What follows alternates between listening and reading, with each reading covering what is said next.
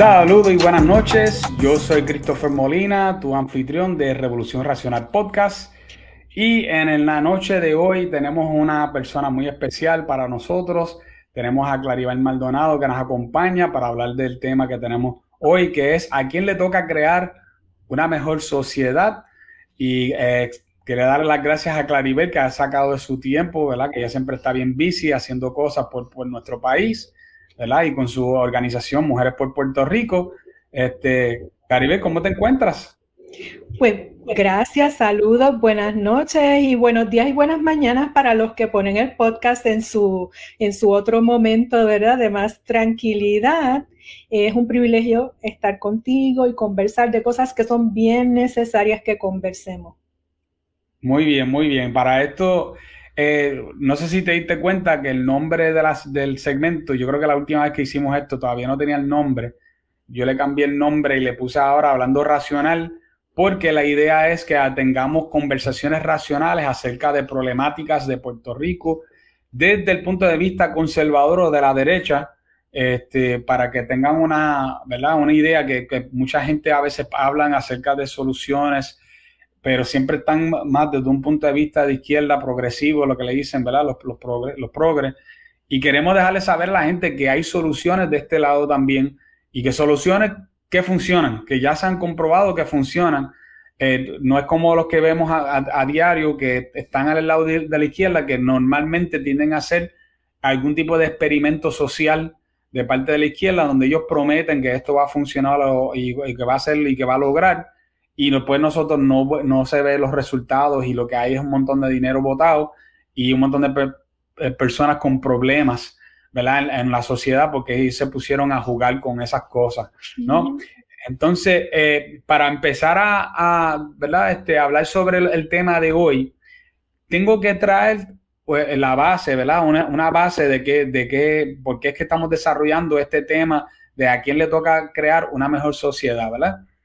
Eh, hace una más o menos una semana atrás hubo, ocurrió algo bien, bien malo, ¿verdad? Este, se supo que hubo eh, un asunto donde unas jovencitas, una de 15 y otra de 13 años, amigas, eh, ellas son de arroyo, ellos se acostaron a dormir como a eso de las 10 de la noche, ¿verdad? Este, bajo la vigilancia de sus padres y aparentemente esas, esas muchachas se escaparon de la casa, salieron con otros dos jóvenes, aparentemente del área metro, eh, uno de 15 y otro creo que de 18 años, eh, y mientras ellos estuvieran escapadas, que estuvieron como que perdidas por un tiempo, me acuerdo de ese día bien claro de estar viendo Facebook y encontrarme fotos de, la, de las mujeres, de las jóvenes.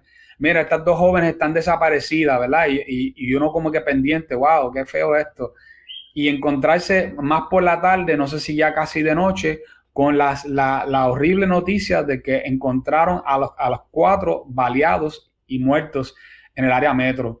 Y fue una cosa, ¿verdad? Este, bien espeluznante para todos nosotros, una cosa que, que yo te digo, yo, mi reacción fue de inmediato de, de, de, una cosa pues, bien mala, porque tú te dices, ¿cómo es posible que estas muchachas pagaron este precio tan alto por, por algo como, como eso, no? Eh, el, inmediatamente, si no me equivoco, que fue el próximo día, el superintendente de la policía eh, hizo un, eh, escribió como un comunicado y yo se los voy a leer para que ustedes tengan el, contexto de qué fue. No, no lo voy a leer completo, sino una parte en específico, ¿no?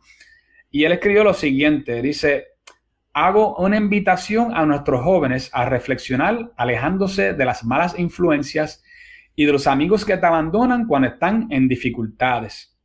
Tengo la esperanza de que este llamado haga eco en su conciencia y que alerta, alerte a la juventud de las consecuencias de apartarse de la ley y los valores. ¿Qué pasa? Que inmediatamente que el superintendente de la policía eh, escribió estas palabras y salieron al público, hubo un revuelo. Mucha gente, eh, yo que me paso a, cada rato en Twitter, tú podías ver el revuelo de gente, unos a favor de lo que dijo el superintendente, otros en contra eh, unos diciendo que él estaba culpando a los padres, que él estaba culpando a las víctimas, eh, otros diciendo que, había que, llevar a cabo como unos ciertos programas en Puerto Rico, ¿no? Y que había que hacer aquello. inclusive hubo personas que inmediatamente dijeron, esto es lo que sucede cuando no hay perspectiva de género. Que yo todavía estoy tratando de procesar qué tiene que ver la perspectiva de género con esto, pero vamos, eh, a, mí me encantaría, ¿verdad?, encontrar dónde es que pudieran empatar eso, pero quizás tú me puedes decir un poquito más, Claribel. Y este, no se hicieron esperar las diferentes reacciones también de la prensa, sea a través de Twitter o a través de, los, de, los, de los diferentes periódicos. Claribel, cuando esto sucedió, eh, eh, ¿cuál, cuál fue tu reacción? Mira, Christopher, esto es tan desgarrador. De verdad, ciertamente, ¿verdad? Este, Dios nos ayuda y nos sostiene eh, nuestra salud mental y nuestro ánimo para continuar viviendo en esta preciosa isla. Pero por lo menos yo, yo no me termino de acostumbrar. Yo no me termino de acostumbrar. Es tan desgarrador, tan desgarrador a la misma vez que es desgarrador, este, sabemos que la criminalidad está alta en Puerto Rico, pero la mayoría de los casos es por la dinámica del narcotráfico. Y luego de eso, pues otras dinámicas, pero todos sabemos que la dinámica mayor es por la lacra del narcotráfico. Es correcto. Luego de eso, otra serie de causas sociales no vamos a topar el cielo con un dedo. Eh, tenemos mm, eh, prácticamente la mitad de la sociedad con unos hogares que tienen unos desafíos distintos. Número uno, por ausencia de papá. Esto no le gusta, ¿verdad?, a, a ciertos sectores que se mencione, mas sin embargo, el Departamento de Justicia Federal y un número de otras datas del gobierno a un local, que podemos hablar de eso en un rato, siempre apuntan a que los hogares donde no hay papá involucrado, y cuando digo papá es el varón, tanto los niños como las niñas tienen eh, unas necesidades particulares y son más vulnerables en unas áreas. Y esa vulnerabilidad, mientras tanto, mamá también sale a trabajar. Y muchas veces los chicos están solos sin la debida supervisión. Y si es difícil criar entre dos, pues es mucho más desafiante criar solo. Ya sea mamá solo, papá solo. Eso es una. Lo otro, la mayoría de los padres son buenos padres. No somos perfectos, pero somos buenos padres que se generalice porque unos padres no están, eh, ¿verdad?, dando la talla, no están aptos, tienen problemas, desafíos, de que entonces la familia no sirve, es tirar el bebé que con la bañera y todo el agua. Se generaliza, se generaliza un tema que es complejo. Y, y yo diría ¿verdad? Tú dijiste que, o la columna que me habías enseñado, ¿verdad? Que el columnista decía, todos lo reducen, a mi hijo lo crío yo, y todos los... Ah, vamos a eso, sí. valores, pero vamos, vamos, ¿verdad? E, ese es el reclamo. Entonces tú me dices que viene otro sector a volver a proponer perspectiva de género o ideología de género o equidad de género, lo que le llamen de género, que género no es sexo, es una construcción social no alineada con el sexo, ¿qué tiene eso que ver cuando en nueve de 13 países de Europa donde se ha implantado ese enfoque por más de 20 años, como en España, como en los países nórdicos, los, las agresiones sexuales la violencia doméstica e incluso la violencia contra el sector de diversidad sexual ha aumentado, no ha bajado.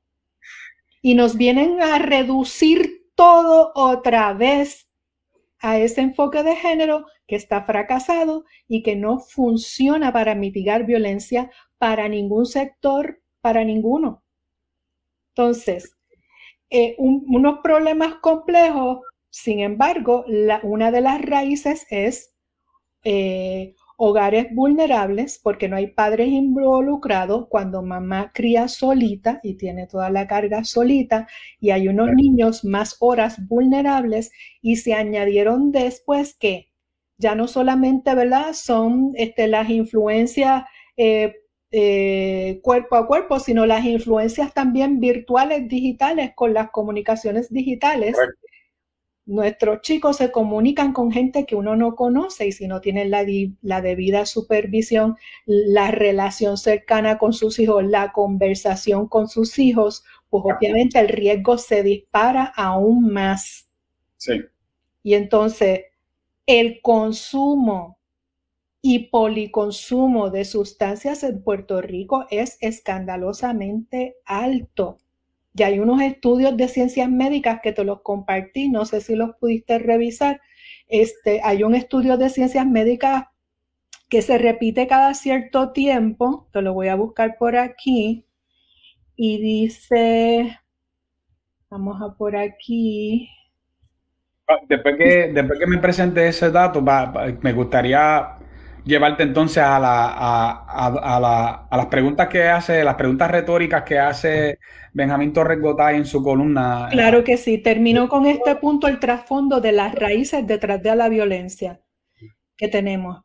Este estudio de la encuesta nacional de drogas y alcohol del Departamento de Salud 2008, que no es el último, pero lo quise traer porque esto viene de qué? De atrás la Escuela Graduada de Salud Pública del Recinto de Ciencias Médicas, Juan Carlos Reyes, eh, es el que voy a citar, dice, si la persona abusa o depende del alcohol, la probabilidad de policonsumo es súper alta, es un 60%. O sea, que de esos que consumen alcohol, 60% consumen alcohol y una droga adicional, la me sustancia. Y dice el señor, y dice el señor Reyes en este estudio del 2008 de Recinto de Ciencias Médicas de Puerto Rico, ese medio millón de personas del policonsumo de alcohol y drogas son los de violencia doméstica, maltrato de niños, accidentes de tránsito o violencia en las calles. Puerto Rico tiene uno de los policonsumos más altos a nivel de toda Latinoamérica comparado con países productores de droga como lo son Bolivia, Colombia, México. Tenemos menos consumo que Estados Unidos, pero más consumo de alcohol y drogas que los países de Latinoamérica. Y entonces no se le puede pasar por encima, Christopher, a un dato así porque también yo he visto documentos de años atrás del Departamento de Justicia Federal que dicen que cuando se hacen buenos programas para prevención de alcohol y drogas, la violencia baja en un 20%. No a los 10 años, no a los 5 años, ya en los primeros 2, 3 años empieza a verse el fruto. O sea que si yo implemento una buena política pública y buenos programas y buenas alianzas para bajar, prevenir el consumo o bajar el consumo de alcohol y drogas, por, por, por, ¿verdad? por beneficio y por fruto, me va a bajar la violencia 20%. Mira. Wow, eso, es, eso sería increíble, 20% nada más con, eh, para comenzar, ¿no? Y, este, inclusive me acuerdo de unas estadísticas que decían que no sé si era que el consumo de, especialmente de alcohol, aumentaba, no sé si era como un 80% de la probabilidad de maltrato en un hogar. Era una cosa, pero, pero espeluznante. obviamente no estamos hablando de, darse una cervecita o una copita de vino, estamos hablando de gente que beben o sea, heavy. Que, Asiduamente, claro, porque se sabe que ese tipo de sustancia lo primero que afecta es el juicio, algunos los, algunos los deprime finalmente, pero en ese proceso afecta el juicio, eso es lo primero que afecta. Correcto. Y entonces, pues mira, eh, quería traer esto porque ya tú lo, inclusive te, ya, lo, ya lo mencionaste un poco, lo mencionaste un poquito, porque quiero traer el punto de vista del otro lado y, por, y me gustaría que exploremos un poco por qué es que ellos ven las cosas así y, y, y cuál es la forma entonces que, que tú piensas que debería de ser, ¿verdad? De acuerdo a los datos que tú tienes, porque a veces la gente piensa que, que si es un periodista que dice algo, que los periodistas tienen todos los datos y que el periodista es un, tipo de experto que sabe lo que está hablando. Y yo, yo he tenido muchas conversaciones, desgraciadamente, últimamente, yo he tenido muchas conversaciones con periodistas y créeme que son, eh, no son la gente infalible que mucha gente piensa que son. Entonces, este, yo voy a, quiero leer algo que escribió Benjamín Torrecotay en, en su columna del, del domingo hablando sobre este tema, que dice así, dice, ¿qué hacemos cuando los miembros de la familia de un niño son una influencia negativa? Como, según se supo después, fue el caso de Diomar y es el de muchos otros. Diomar fue uno de los muchachos que, que murió. Este, fue, uno, eh, fue uno de los de San Juan. Este, que aparentemente la única persona que fue a, la, a, a verlo, ¿verdad? A encontrarlo muerto desgraciadamente fue su propia madre y nada más, nadie más. Este, y, dice, ¿qué proponen en esos casos los reduccionistas? Hablando obviamente de nosotros, que a toda complicación de este orden responden con el simplista, es responsabilidad de la familia. O esta, esta fue mi favorita. O a mis hijos los educo yo ya, este, que creo que, que él está ligando dos conceptos distintos, pero vamos. Y después sigue donde dice, proponen dejarlos a su suerte, que a su fin de cuentas, la suerte de todos nosotros, o simplemente orar por ellos. Eso fue obviamente una puya para el, pueblo cristiano. Este, eh, me quedo bobo también como él, se atreve a usar ese tipo de lenguaje ya, este, yo sé, ¿será que él piensa que ningún cristiano lee el Nuevo Día? No sé, pero este, Claribel, ¿qué, tú me dices de esas expresiones de, Benjamín y de dónde viene eso de parte de él y cómo tú lo ves? Primero que usa una generalización.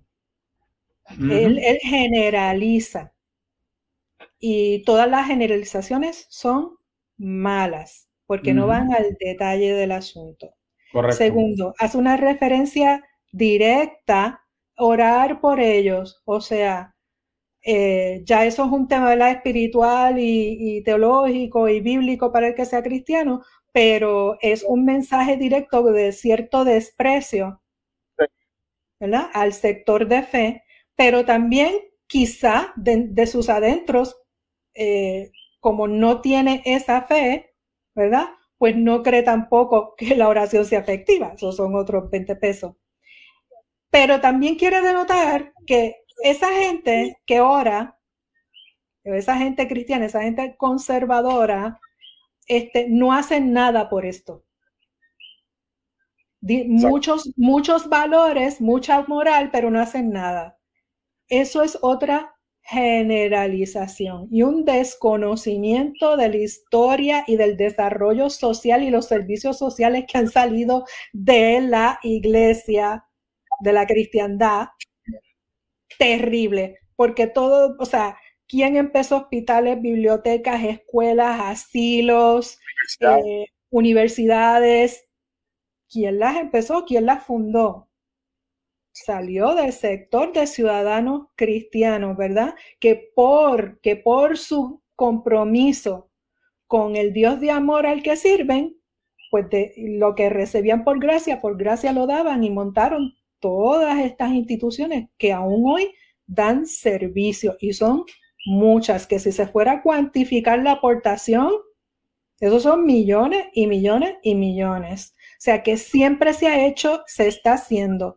¿Que hay que hacer más? Definitivamente, pero no solamente es el sector de las instituciones eh, eclesiásticas, no solamente es el gobierno, sí, también nos toca a las familias. O sea que él sí tiene unos puntos válidos que son indiscutibles. Nos toca a las familias, pero por otro lado está generalizando y tildando que lo que hacen los sectores conservadores y los sectores de fe no sirve de nada.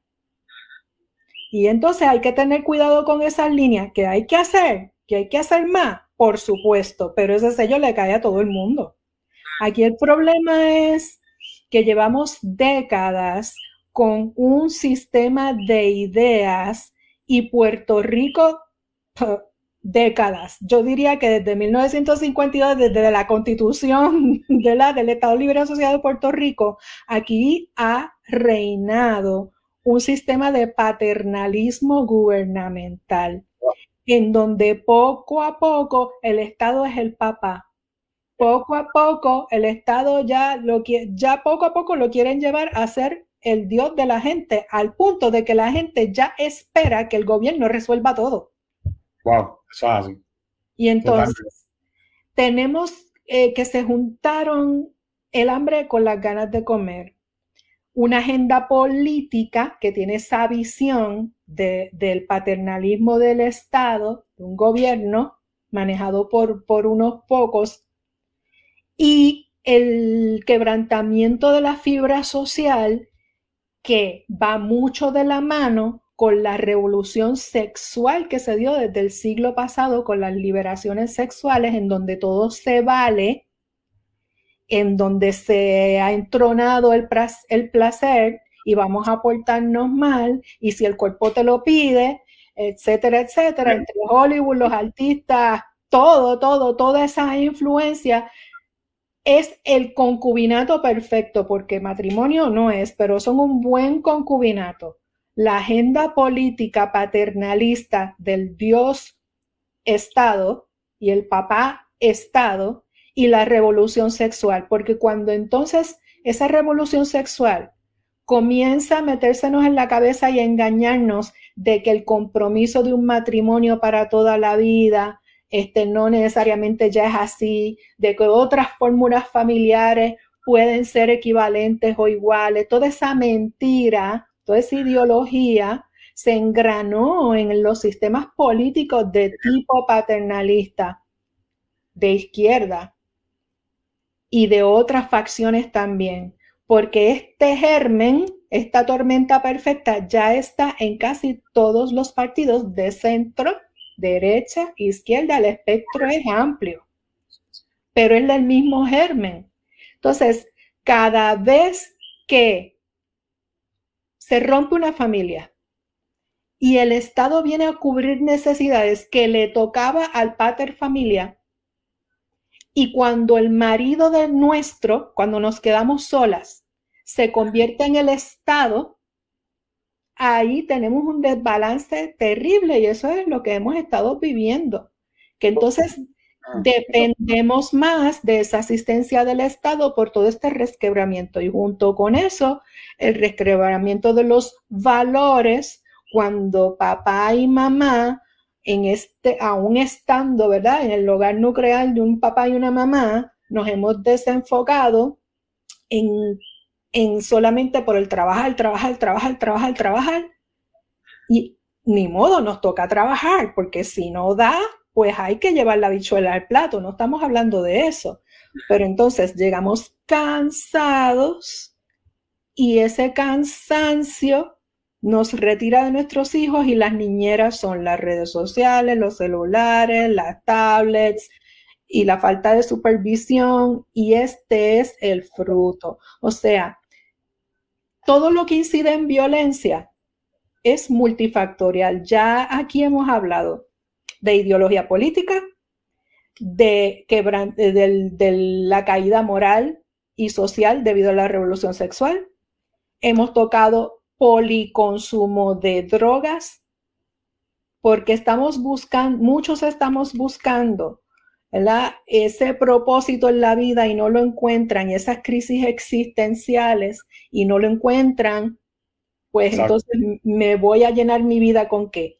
Cuando yo saco la verdad, el fundamento objetivo de lo que es bueno y, y, le quito las hierbitas de lo que es malo, porque me lo enseñaron, porque me fueron acompañando en la vida a decirme, esto te viene mal, estos son los frutos de esto, estos son los frutos de lo otro cuando yo tengo toda esa tormenta en mi cabeza y tengo necesidad de amor y tengo necesidad de esto y me metieron que tengo que tener unas tenis tal o tengo que tener una bicicleta tal o que tengo que tener una motora o que tengo que tener lo otro. O sea, todo eso va alimentando, ¿verdad? Este, esa pérdida de norte que tenemos y de eso se aprovecha las ideologías políticas, en, los que tienen ansias de poder, no necesariamente de servirle al pueblo, y los que viven del cuento y los periodistas reduccionistas que son de esa agenda de no decir la verdad. El que ama dice la verdad. El que ama no engaña, el que ama fundamenta, el que ama te dice las consecuencias de las cosas, el que ama te dice lo que está bien y lo que está mal. Pero hay una gente ya en la rebeldía que todo esto que le decimos lo toma mal. Claro. Y, así hacen columnas y, le ponen muchos, eh, ¿verdad? Muchas cosas que son correctas, que son reales, pero hacen una mezcla de generalizaciones junto con animosidad ideológica, animosidad política, y sacan también sus dolores personales, porque todas estas personas tienen una historia humana. Yo estoy segura que tienen una historia humana que valdría la pena, ¿verdad? Conocerla también, eh, para ver qué es lo que hay en su corazón. Pero ciertamente, este, mm, estamos aquí porque la verdad no se puede esconder. no importa lo que vean nuestros ojos no podemos esconder la verdad. La mayoría de las familias no somos perfectas, pero estamos aptos para mm. tener y criar hijos y enseñarle lo bueno, enseñarle lo malo, enseñarle lo que es verdad, para guiarlos.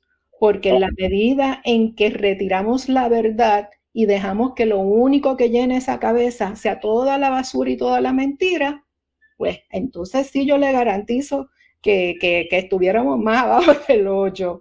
Pero este, sí hacemos mucho, sí, pero también hay que hacer más. Definitivo, ya, ahí yo estoy totalmente de acuerdo contigo porque eh, tal como tú estás diciendo, mira, aquí rápido hay, hay una serie de preguntas retóricas también de parte de, de Benjamin en, ese artículo, en, ese, eh, en esa columna, donde dice, ¿quién responde por los actos de los niños? ¿Solo los padres? ¿Los mismos niños? Se le puede pedir a menores de 13, 14 y 15 años que respondan por sus actos como si fueran adultos plenamente formados. Ah, espérate, espérate, espérate, espérate. Te voy a detener. Sí, sí, ya sé. este es el mismo columnista ah. que aboga por la liberación sexual de los menores de edad, porque menores de edad las niñas aborten, porque menores de edad que todavía están en desarrollo se identifiquen con una etiqueta sexual X o Y. Ese es el mismo columnista.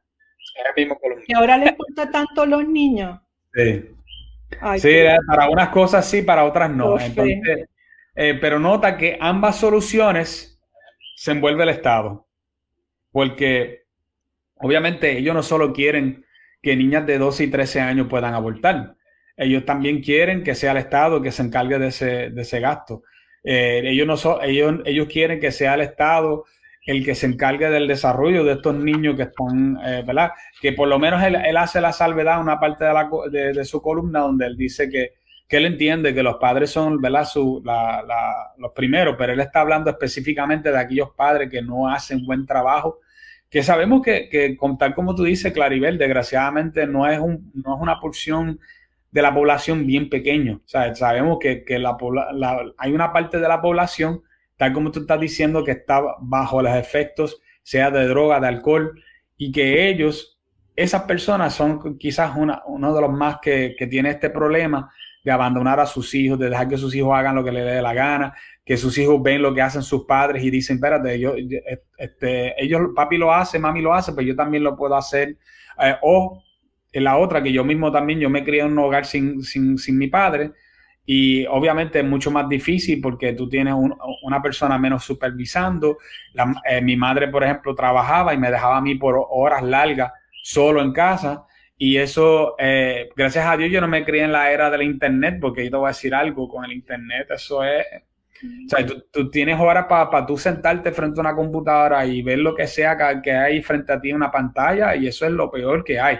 ¿No? Y eso, eso nosotros lo sabemos. Pero no es, o sea, que quede claro, yo creo, ¿verdad? Que tú, y, yo creo que tú estás de acuerdo conmigo, no es que estamos diciendo que el Estado no puede estar metido en, nada. Lo que estamos, lo que estamos, yo creo, lo que estamos abogando es que mayormente no sea el Estado. El que, es, que, que en esos casos, para eso, somos gente de ley y orden. En esos casos, para eso sí es que existe el parens patrie. O sea, cuando el Estado tiene que entrar porque el padre, la madre de familia no cumple con su deber. Y eso está claro, porque eso salva vidas. El problema viene cuando el Estado adopta enfoques incorrectos o enfoques equivocados o enfoques insuficientes para trabajar problemáticas.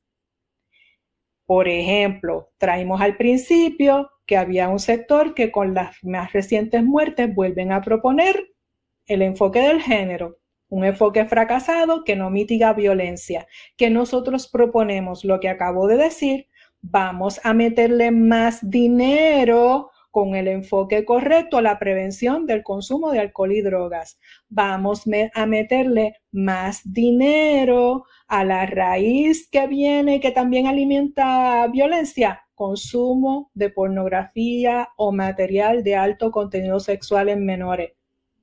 ¿Por qué no declaramos el consumo de pornografía y material altamente violento un problema de salud pública?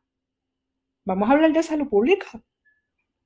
Cuando venga un gobernador o unos legisladores que legislen para declarar el alto consumo de material pornográfico, erótico y, o violento, porque la glorificación de la violencia, bueno, recientemente aparecieron esos dos artistas que para mí no son artistas con una cosa horripilante, no la quiero ni mencionar, de glorificación de la violencia espantosa.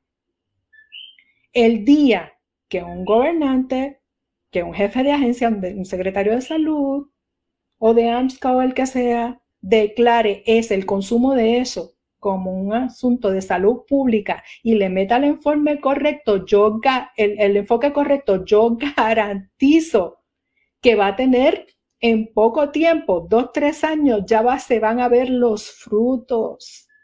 Se van a ver los frutos. Pero ¿qué pasa? Hay un negocio de la violencia lo que yo llamo el negocio de la violencia. Ellos, el que sabe, sabe que mientras sigan con feminismo, enfoque de género, eh, el enfoque de las intersecciones de las desigualdades sociales y la pobreza. ¿Existe pobreza? Sí, pero digo pobreza porque es que viven de la pobreza, que se llama pobrismo, que es el esta, en vez de enseñarnos a pescar, darnos el pescado en la boca. Entonces, generaciones, generaciones, generaciones y generaciones que viven de que les pongan todito en la boca. Y yo no estoy en contra de la asistencia social. Es que por este problema de paternalismo, de, de, por este problema de paternalismo, cuando surge el que necesita, ya tampoco hay suficiente para darle al, desempleado, para darle al que tuvo un accidente y ya no pudo generar el mismo ingreso, para darle al que se enferma, porque tengo este volumen de gente que vive con el paternalismo sí o sí, porque ¿qué es lo que está detrás? Dominación, dominación de la masa, dominación de las personas. Eso es lo que está detrás. Y lo que está detrás es alimentar esta, este sentido de que tú cantes la canción que yo canto, bailes la, el baile que yo, que yo te pongo a bailar porque te quiero embobar o hacer dependiente, una de dos. Eso es lo que hacen los sistemas que no pueden producir desarrollo económico. Correcto. Y como no producen ni tienen planes de desarrollo económico, ¿qué es lo que se produce? ¿Qué es lo que se produce?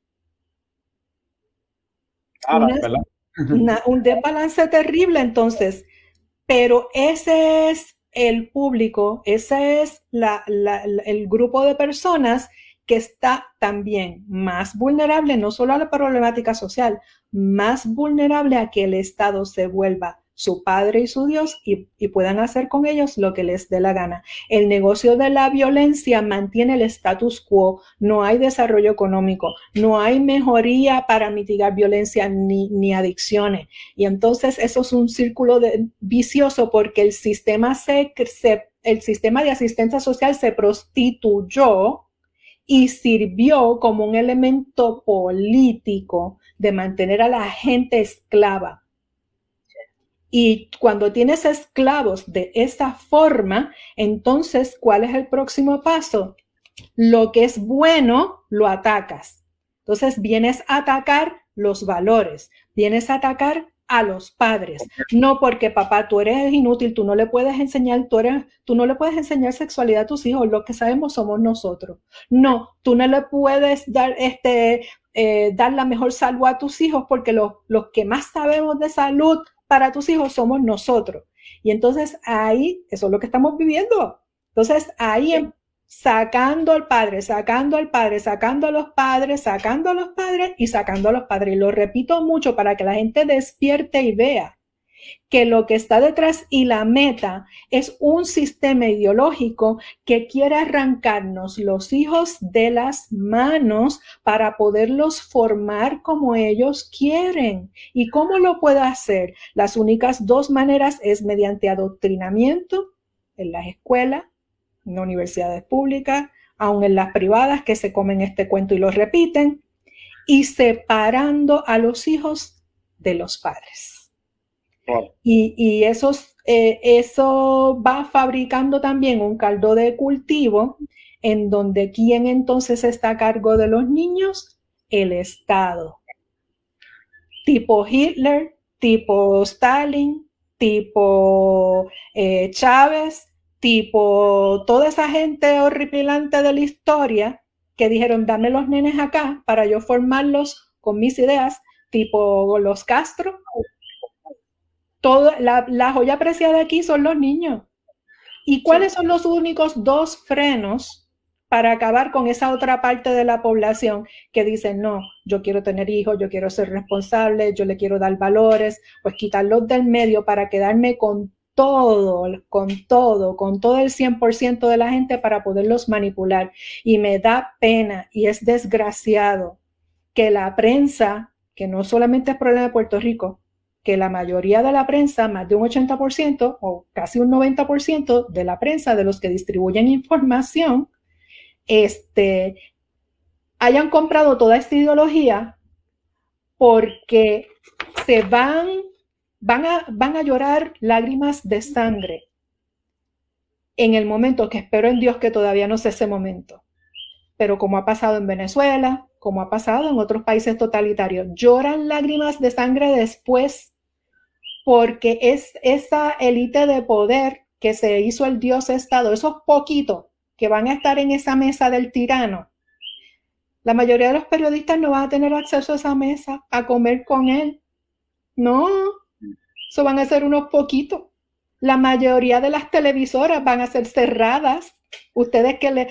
Yo digo ustedes, ¿verdad? Las televisoras que le hacen la campaña ideológica, todas estas ideas de la cultura de la muerte, se la van a cerrar, se la van a cerrar. ¿Qué está pasando? Que hay unos mogules de arriba comprando emisoras, quedándose con las emisoras, porque quieren controlar el mensaje. Entonces, yo sé que todo lo que he compartido es como que complicado, es como, pero Claribel, ¿qué me estás diciendo? Vamos a recapitular. Hay mucho engaño, mucha mentira, hay un negocio que vive de la violencia porque el sistema de asistencia social se prostituyó y mientras más familias débiles hay, mientras más familias que necesitan apoyo a tiempo y no se les da, son las familias vulnerables que los niños terminan en abuso, que los niños terminan desatendidos, es porque mientras más niños removidos, mientras más gente dependa de este, aquello y lo otro, más dinero le llega al Estado. Se prostituyó, el sistema de asistencia social se prostituyó.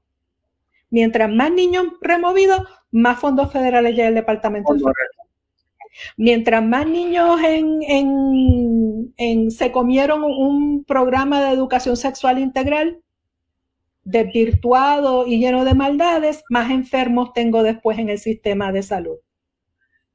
¿Quiénes ganan con eso? Sí, quiera que hay, hay incentivos, nosotros vamos a ver que, obviamente se van a abusar de, esos incentivos. Y, y, ese es el, problema que, que, tenemos cuando tenemos un gobierno grande que crea incentivos y obviamente la gente va a buscar la forma de cómo truquearlo y cómo, eh, cómo encontrar una forma de agarrar ese dinero federal en muchos casos y usarlo para su propósito porque todo el mundo quiere el dinero porque el gobierno federal es un, es un, es un bolsillo gigante, ¿no? Y, y, van a buscar la forma como es. Entonces, este, hay un montón de cosas que a uno se le pudiera ocurrir que nosotros podemos hacer como sociedad, ¿verdad? Pero el problema es que cada vez que se pone en las manos del gobierno se desvirtúa porque el gobierno puede obviamente no es que haya un, no es que hay un, grupo de personas que ¿verdad? detrás de las sombras moviendo las cosas, sino que esto tiene que ver más con posesión ideológica, donde tú tienes personas que tienen unas ciertas ideologías y ellos siempre que ellos ven que el gobierno tiene algo, ellos van a meter las manos ahí y van, y van a tratar de, que eso funcione como de acuerdo a su visión ideológica, ¿no?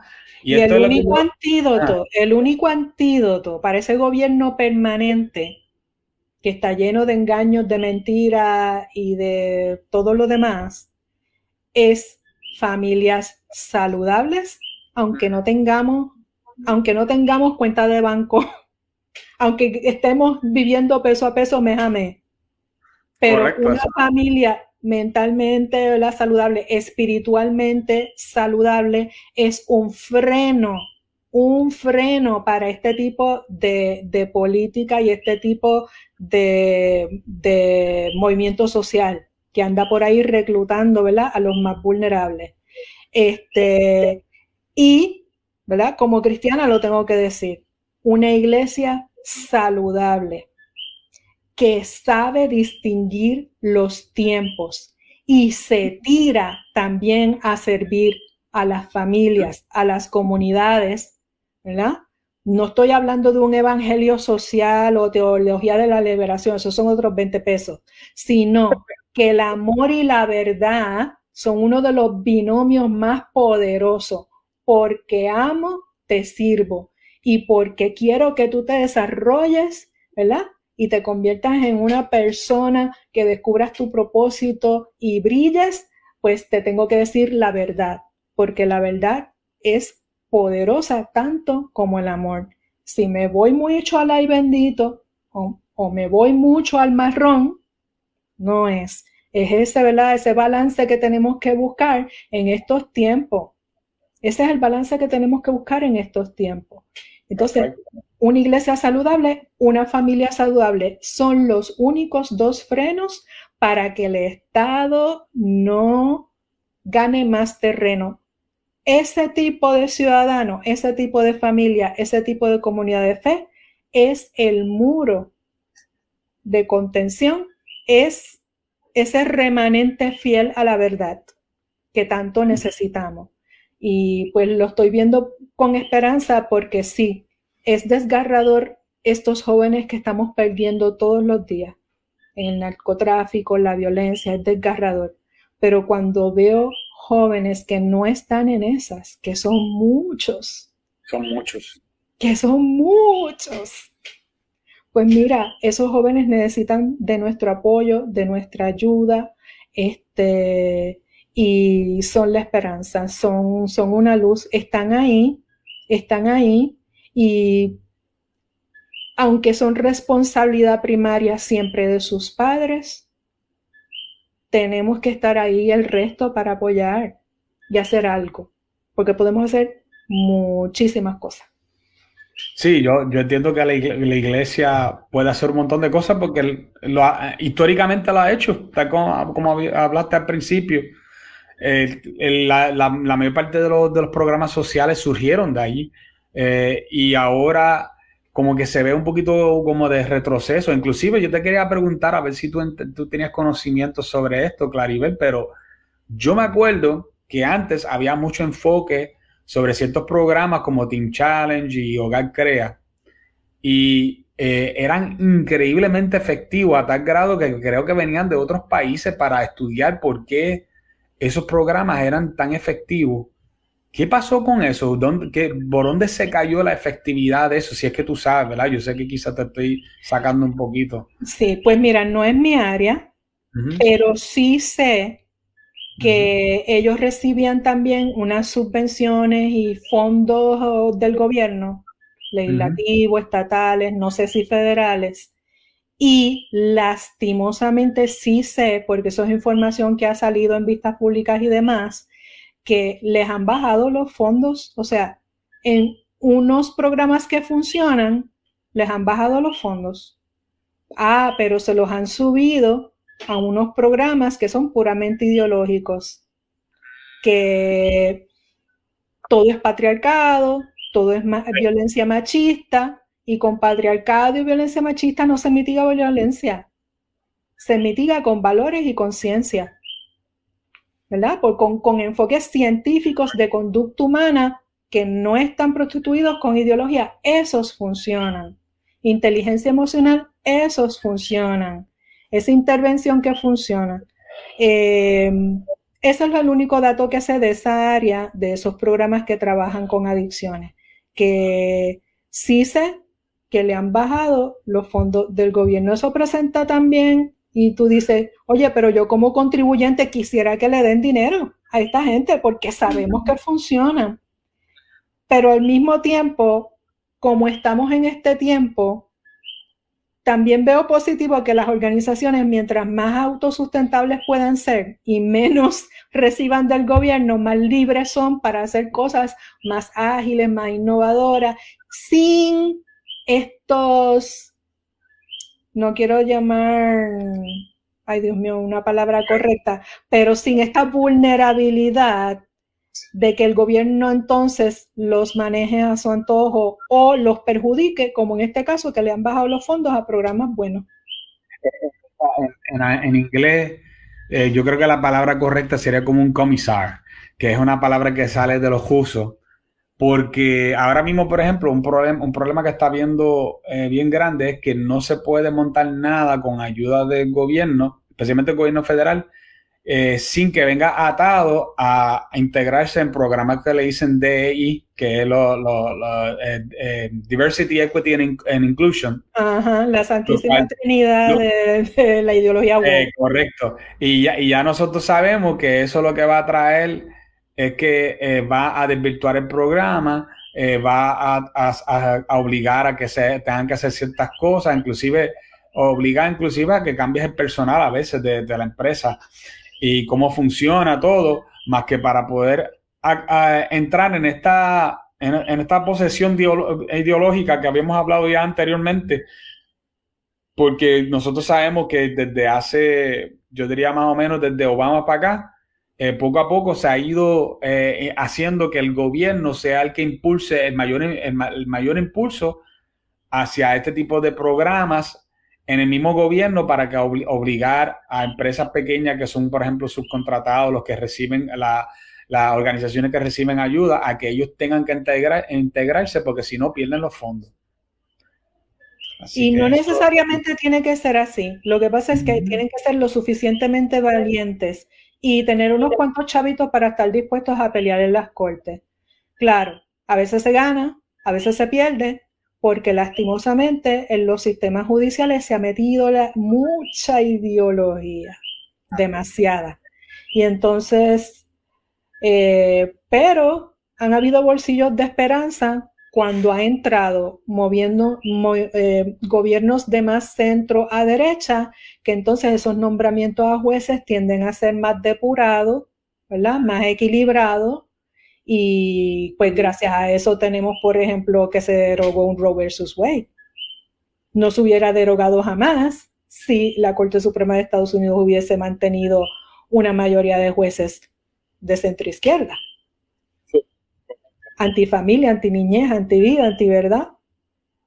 Por eso es que también ahora vuelvo a traer el elemento político, pero ya desde el aspecto electoral.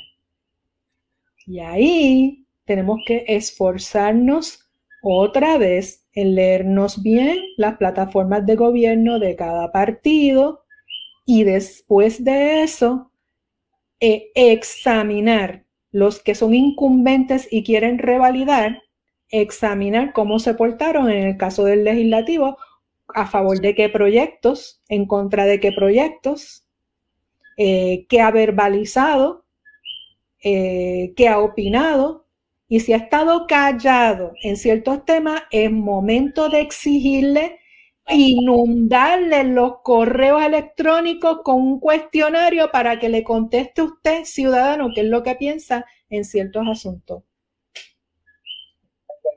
Hay, hay, unos cuantos ahí que, si nos los ponemos ahí, no, se, no, se, no se ve bien. Y yo creo que en este caso, tan culpable es el callado como el que lo hace mal porque eh, hay personas que cogen y se y cuando llega el momento de, las elecciones aparecen en las iglesias, aparecen en, todas las actividades eclesiásticas, ¿verdad? Allí a dar cara, eh, o inclusive hasta a partidos políticos que le han dado ahora con crear ramas que son de, religión, ¿verdad? Y no, ahora nos estamos reuniendo con la comunidad de fe y, y le dan refresco y bizcocho y piensan que con eso ya es suficiente y, yo no sé si yo, o sea, yo pienso, ¿verdad?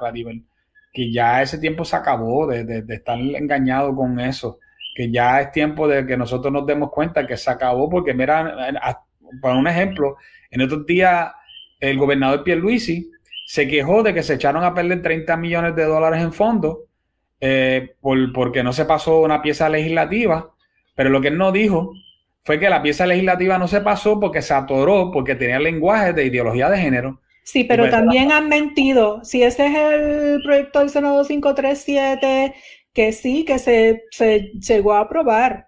Se tardó, sí se tardó, porque lo contaminaron y no salió limpio todavía. Ese proyecto de Family First está amarrado al proyecto decenal de prevención de maltrato del Departamento de la Familia de García Padilla. Ese proyecto lo amarraron al, plan decenal del Departamento de la Familia del gobierno anterior, que está todo montado en perspectiva de género para que usted lo sepa. Pero de una de las cámaras legislativas, creo que de Bienestar Social de la Cámara, se hizo una revisión legal de fondos federales y no es cierto que sin esa ley local y se iban a perder fondos federales. Eso es una mentira, eso es falso. Eso es una jugarreta política para culpar al sector conservador de esa pérdida de fondos y eso es mentira, porque cuando ese proyecto se estaba trabajando se hizo revisión del asunto federal y los fondos y no era necesario una legislación local para llegarse a los fondos. De hecho, casi todos los programas federales funcionan por su propio vigor, por su propia política, por su propia ley federal. Si no queremos hacer ley local, de casi nada aquí no tenemos ni que hacerla. Lo que hay es que, que cumplir con los requisitos que pone el departamento, que sea. Pero ¿qué pasa? el departamento de la familia y pasa en educación y pasa en otros departamentos cuando no saben dar asistencia técnica a las organizaciones que van a entrar a dar el servicio o no dan el contrato a quien se lo tienen que dar que sabe hacer cómo sabe hacer las cosas o ellos mismos no cumplen los requisitos que les pide esa agencia federal para esos fondos, obvio que se van a perder. Así que que no vengan con el cuento, porque eso ha pasado toda la vida, de que porque no se aprobó esa ley, no, eso no es así. Pues, ahí está, ahí quedó claro, porque es que el, pues, no sé, pero Claribel, pero yo, este, este pasado cuatrenio, yo creo que ha sido uno de los más duros en contra de los conservadores del país, donde hemos tenido ataques no solamente del gobernador, sino de, de, los tres partidos ahora, el PIB, este, el Partido Popular y, de, y, MBC, que, que, básicamente se forma con... MBC básicamente yo siento que lo, lo crearon específicamente para ser anti, anticonservador, ¿no? Y, eh, y después también el ataque del, del secretario de Justicia, que fue vil y atroz y ahora este, ver cómo siguen buscando formas, ¿verdad? Este, también tenemos los periódicos en contra. Este, es un tiempo difícil para los conservadores de nuestro país. Por lo mismo, no nos podemos callar. No nos podemos callar. O sea, el silencio no es opción. Así que yo les invito a que siempre estén visitando y dándose la vueltita por nuestra página de Facebook, Mujeres por Puerto Rico, Mujeres por Puerto Rico escrito completito en Twitter, arroba Mujeres por PR, porque hemos estado comprometidas hace cuatro años atrás, pero este cuatrenio, pues más aún, les vamos a dar información de la tendencia legislativa de los candidatos, cómo se portaron en unos temas, Claro, nosotras no trabajamos los temas económicos, trabajamos el tema de la santidad de la vida, matrimonio, familia y las libertades eh, de expresión conciencia y religiosa y los padres como primeros educadores de, sus hijos. Esos son los temas, los pilares que trabajamos, nuestros temas medulares. Pero mire, el que no respeta su, el que no respeta su derecho fundamental en la crianza, educación y cuidado de sus hijos. El que no respeta la vida desde el vientre el que no respeta la libertad de expresión, conciencia y religiosa porque pretende que nosotros pensemos como él diga o como ella diga. El que no respeta que o no quiere aceptar que las naciones fuertes están en una perspectiva de familia, papá, mamá, hijos. El que, el que no respeta eso, va a respetar la cartera suya, va a respetar los dineros públicos, que no es otra cosa que el sangre, sudor y lágrimas, lágrimas suyo cada vez que paga IBU o cada vez que paga planilla, o cada vez que compra un malvete, o cada vez que le suben la luz, o cada vez que le suben el agua. O sea, eso como Agustín Laje lo dijo aquí en el 2021, cuando vino a Puerto Rico. Si usted no le puede confiar ya la cartera a un político, le va a confiar sus hijos. Y eso es como que viceversa. Si, no le, si en los issues sociales no le podemos confiar ya nuestros hijos al Estado, pues entonces en los demás temas se va a portar igual o peor. Wow, excelente. Otra cosa que dice Agustín Laje es que sin el Estado no hay ideología de género. Interesante, ¿verdad? Como, porque es, la, es, el motor principal cuando tú tienes un Estado. En la ayuda del Estado que lo...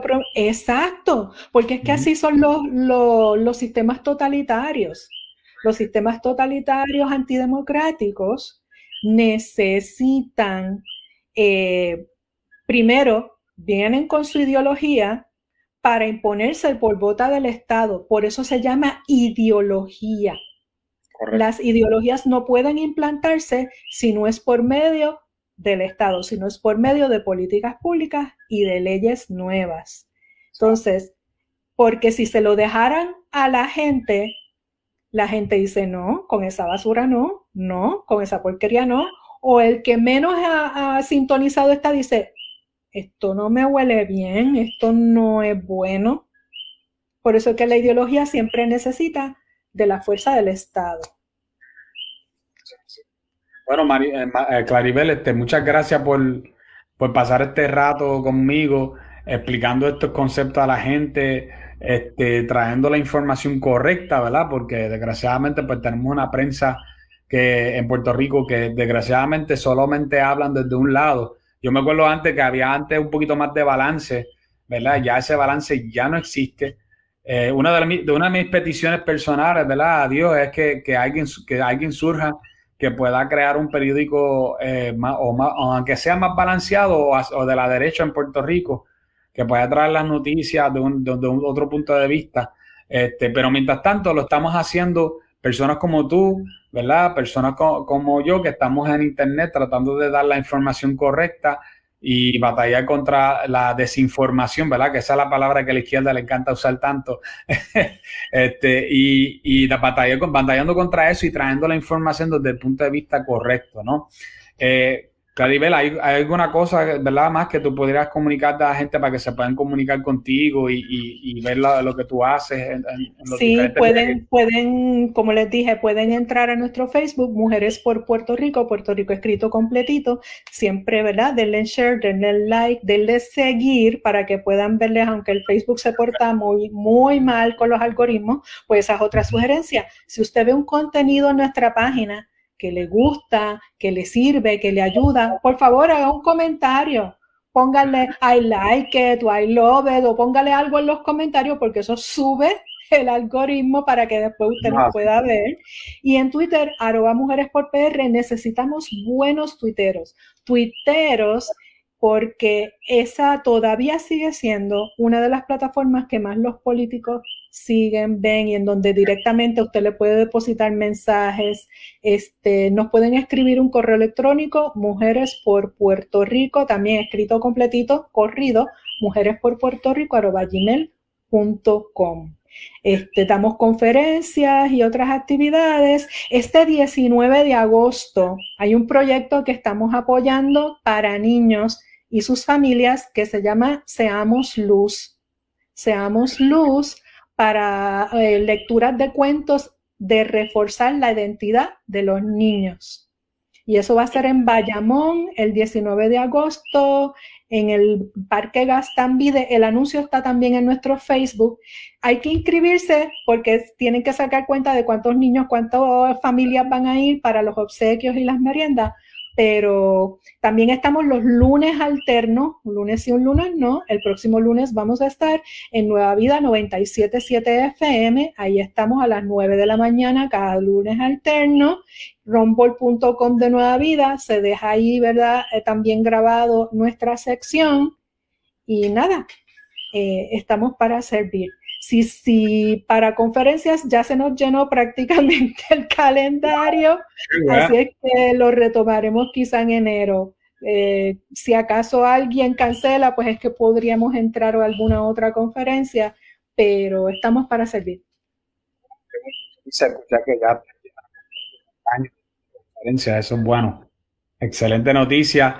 Gente, eh, quiero hacer ¿verdad? un reclamo. Eh, acuérdense que estamos tratando aquí de mejorar los valores de producción.